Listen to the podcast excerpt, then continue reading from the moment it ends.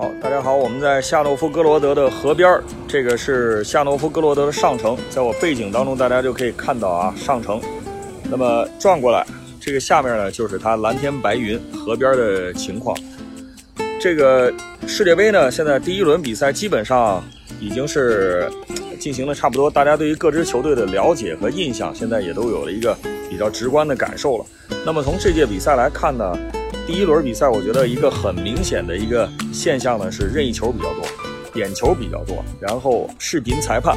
发挥了很重要的作用。从第一轮比赛来看，这届有了视频裁判之后，点球的判罚明显增多，而且在禁区或者是这个场上的一些犯规的状况漏判的情况明显减少，主裁判的压力呢有了很大幅度的减轻，助理裁判的压力也得到很大幅度的减轻，比赛的公正公平得到了很好的保证。另一方面呢，我想说的是，这届比赛的这个用球很有意思。这届用的六块球皮粘合的电视之星，这个球呢，大家看一下，现在罚进的任意球基本上都是带弧线，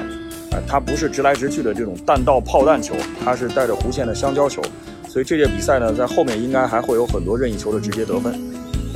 大家好，我是佳远，预测比赛快上竞彩猫 APP。